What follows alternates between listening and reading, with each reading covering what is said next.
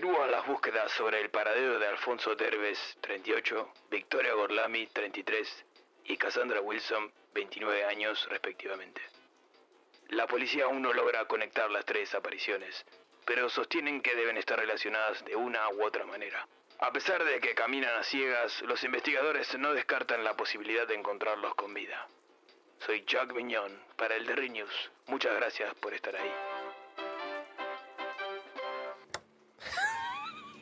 Necios.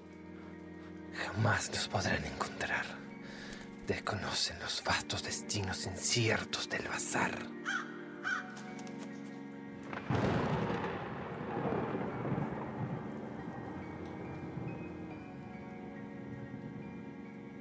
Bienvenidos a la segunda temporada del Bazar de los Tormentos.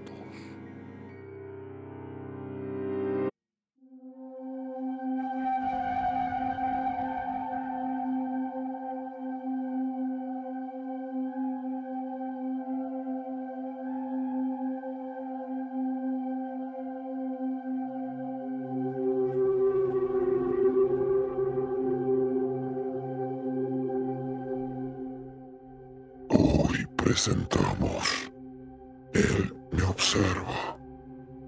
Un relato de Lautaro Juárez.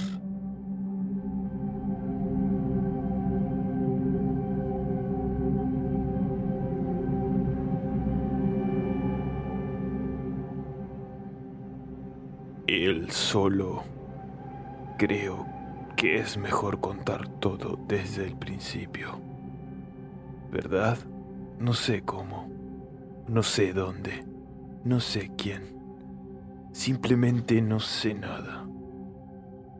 Y lo peor de todo es que la respuesta a todo eso está detrás de una maldita puerta. Me tengo que calmar. Necesito calmarme. Sé que tengo que calmarme. Respirar profundo. Despacio. Lento. Porque si no, nadie podría entenderme. Nadie podría ayudarme. Vivo en un lugar urbano, tal vez un poco peligroso. Incluso lo podría llamar rural. Mi casa es enorme. Tiene dos pisos, muchas habitaciones, demasiadas puertas, ventanas, en especial eso último. Nunca fuimos un blanco para ladrones, nunca tuvimos ese tipo de problemas. Junto a la puerta principal hay una gran ventana con barrotes. No hay forma de que pase alguien por ahí, o al menos eso creía yo. Un día, lo que yo creo fueron unos borrachos, pasaban por ahí y por alguna razón empezaron a pelearse. Los insultos se escuchaban desde mi habitación que se encontraba al lado de la gran ventana. Los empujones no tardaron en hacer presencia y uno de ellos impactó contra la pared, solo a un lado de ella.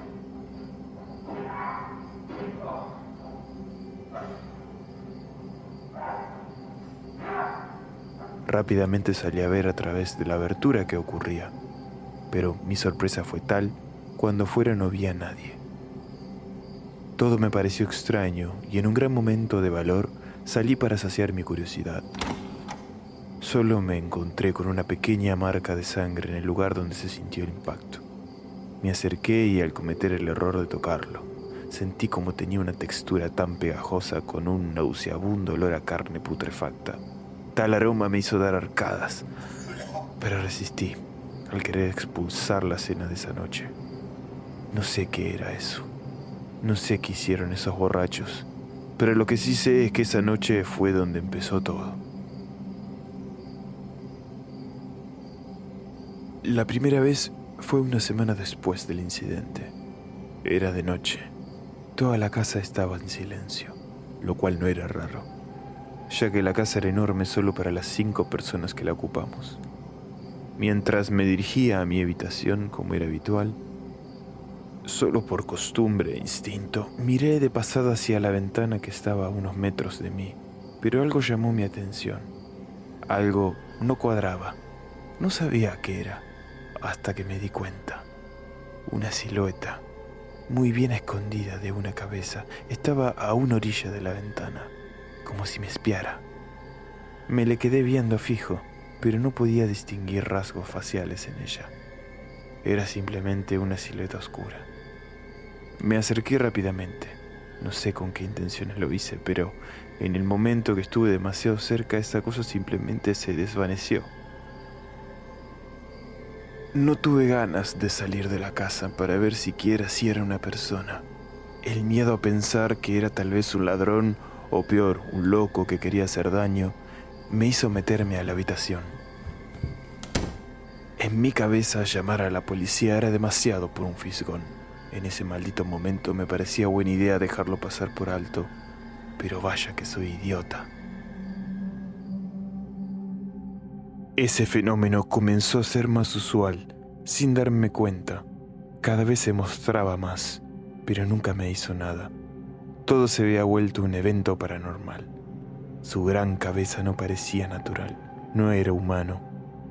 Intenté mostrarles a mis padres, mis hermanos. Nadie me creyó. Siempre fueron escépticos ante estas cosas. Tal vez fue la forma tan fantasmal en la que contaba estas cosas lo que hizo que no tuviera credibilidad. Pero la situación comenzó a volverse más complicada. Este sujeto, o lo que sea, no solo se mostraba más, sino también que se iba alejando de la orilla de la ventana, mostrando así su cuerpo, o al menos la forma de este. Delgado, demasiado, si pudiera apostar diría que desnutrido. Las únicas curvas que parecía tener seguramente eran las que yo suponía eran sus costillas. Su gran cabeza parecía pesarle, porque siempre daba pequeños cabezazos en diferentes direcciones. Pero sus manos, nunca pude ver sus manos, por sus largos y muy finos brazos que parecían llegar tal vez hasta el suelo.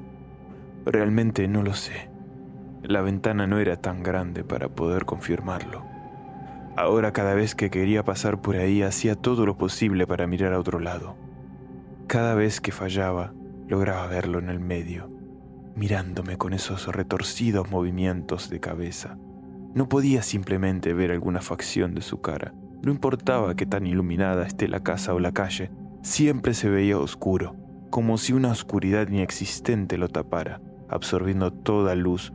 Lograba guardar su apariencia real Cansado de esto, decidí tapar la ventana con las cortinas e incluso mantenerla cerrada, sin importar que quien dijera algo, esa ventana permanecería cerrada en el momento que el sol caía. Me negué a mirar la ventana cada vez que pasaba por allí. Sabía que su silueta podía verse a través de las cortinas, pero con el paso de los días se volvió costumbre no mirar hacia la ventana, siquiera acordarme de su existencia. Si esa noche de la pelea entre los borrachos fue el momento en que empezó todo, lo que pasó la noche del apagón fue donde todo empeoró. La luna llena estaba gigantesca y era un hermoso adorno en el cielo. Lograba darle a la noche un misticismo junto a las enormes y desprolijas nubes grises. Un gran apagón en toda la zona dejó a todo el mundo a oscuras. Nadie realmente se molestó demasiado por esto ya que en el momento que ocurrió fue en la madrugada. Mientras dormía plácidamente, comencé a escuchar a mi perro lamer y jadear. Eran sonidos demasiado bajos y por un momento me llamó la atención el que mi perro esté haciendo esto, pero a un volumen tal vez sutil.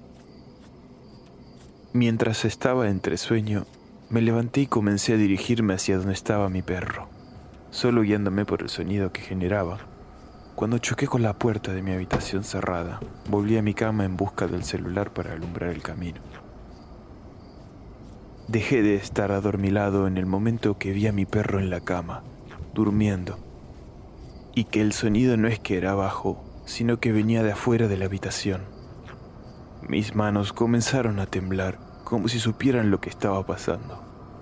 Un gran frío recorrió mi pecho haciendo que tense mi panza y todo el abdomen. Abrí la puerta con lentitud para ver las sombras reflejadas en el suelo gracias a la luz que la luna proyectaba. Cuando miré en dirección de donde venían esas sombras, mi teléfono cayó al suelo. Ese monstruo Trataba de pasar entre los garrotes de la ventana y estiraba sus brazos en dirección a la puerta para poder abrirla. Sus largas manos huesudas trataban con desesperación llegar al picaporte, al cual no llegaba tal vez por centímetros. Esta luz lograba mostrar su piel grisácea en algunas partes del cuerpo. La forma de su cuerpo tan contorsionista me hizo orinarme en los pantalones, ver cómo hacía fuerza, tratando de forzarse a pasar entre los diminutos espacios que había entre las barras de metal. Sus pies eran largos como si de los zapatos de un payaso se tratara, pero solo lograba ver cómo se dividían en dos largos y gruesos dedos. Mientras intentaba hacer fuerza, su lengua entraba y salía de su boca, una lengua que terminaba en una punta muy pronunciada. Esta lograba salpicar saliva que caía al suelo. Entonces el sonido de mi orina chocando en el suelo hicieron percatar al monstruo de mi presencia. Este, mientras seguía igual, pude ver como su gran cabeza, la cual parecía tener algunos mechones de pelo alrededor, ahora hacía presión y apretaba su carne de manera grotesca contra los barrotes, como si estuviera mucho más desesperado por entrar. Aún así, ese rostro permanecía oscuro, en el cual no podía verse casi nada, a excepción de los dos puntos rojos, los cuales parecían apuntar en mi dirección. La cosa luego de unos segundos simplemente se detuvo y con un simple movimiento de su mano, la puerta se abrió y una gran sonrisa se dejó ver, una que estaba llena de dientes deformes y torcidos.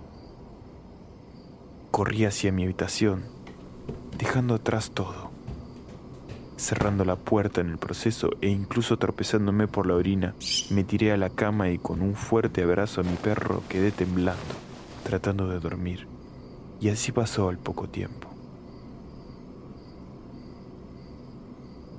Cuando desperté, traté de hacerme la cabeza que todo fue un mal sueño. Pero el celular seguía fuera de mi habitación, con la linterna prendida y mis pantalones, al igual que el suelo, contenían un olor a orina. Todo desde allí empeoró. No solo empezó a mostrarse en la gran ventana, empezó a mostrarse en todas las ventanas que había en la casa, sin importar qué tan poco espacio había detrás de estas. Él siempre cabía, siempre estaba en algún lado. Mi familia me llevó a médicos, psicólogos, neurólogos e incluso brujos, pero nadie podía hacer nada. Los medicamentos no hacían efecto. No tenía el perfil de un esquizofrénico e incluso con la medicación de uno no surtía algún cambio. Hubo un gran temblor que sacudió toda la ciudad y no sé si eso tuvo siquiera algo que ver, pero hoy, hoy, esta noche será distinto. Todos me creerán. Solo tengo que esperar que la ayuda venga. Tengo que mantener la calma. La policía me verá, me acogerá los médicos me ayudarán y los forenses verán los cuerpos de mi familia y el cómo están totalmente mutilados por garras que no podrían ser ni humanas ni de algún animal, ni siquiera de este mundo. Mi vida va a dar una vuelta de 360 grados. Solo tengo que esperar en mi habitación, donde no hay ventanas. No hay forma que pueda atacarme aquí. Por eso la noche del apagón no me atrapó. Soy más listo que él. Escucho las sirenas de los policías a lo lejos. No deben tardar. Recibieron mi llamada y tan... ¿Por qué mi armario acaba de hacer un ruido desde dentro?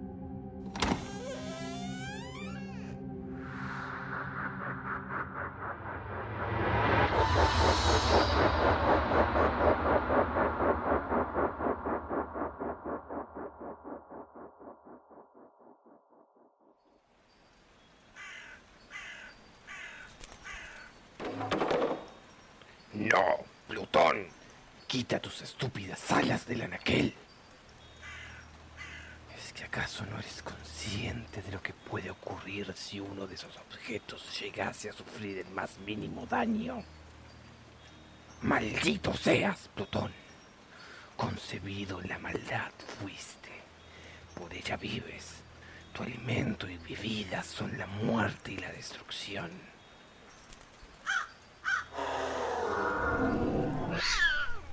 Ahora vuelves a adoptar esa estúpida forma felina. ¿Acaso no aprendiste aquella lección que te costase vuestro ojo izquierdo?